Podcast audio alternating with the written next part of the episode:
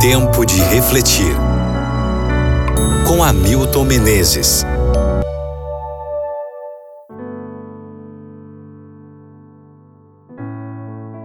Marcos capítulo 2, versículo 9.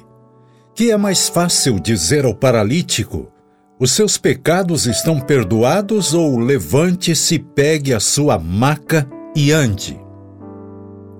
Era uma cena potencialmente desanimadora. Quatro homens levando um paralítico numa padiola. Eram amigos dele. Tinham muita pena, pois havia anos ele estava naquela situação.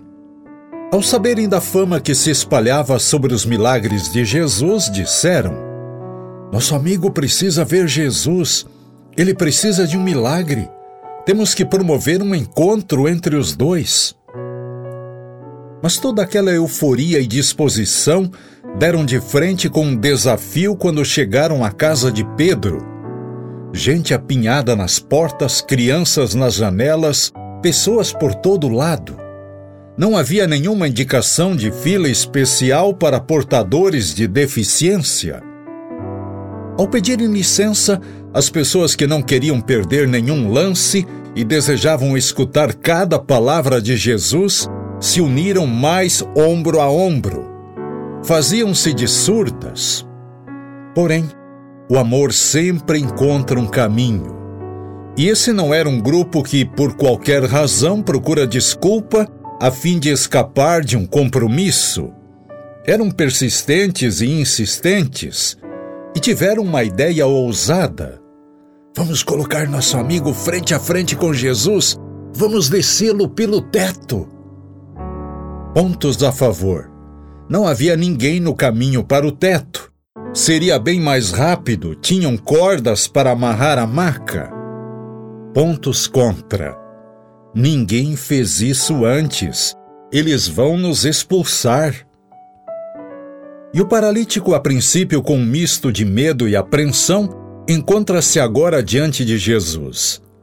O mestre, olhando mais para o interior do homem, disse: os seus pecados estão perdoados. Esse era seu maior fardo. Era o elemento paralisante que o prendia. Sabia que ele mesmo era culpado por estar naquela situação. Sua reação foi imediata. É disso mesmo que estou precisando. Foi a presença de Jesus para uma coisa e recebeu outra melhor.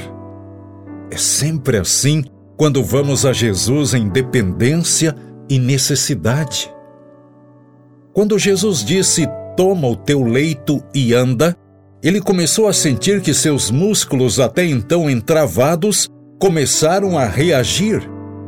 Sentiu elasticidade nas veias, podia se levantar, podia voltar a ser o que sempre sonhara.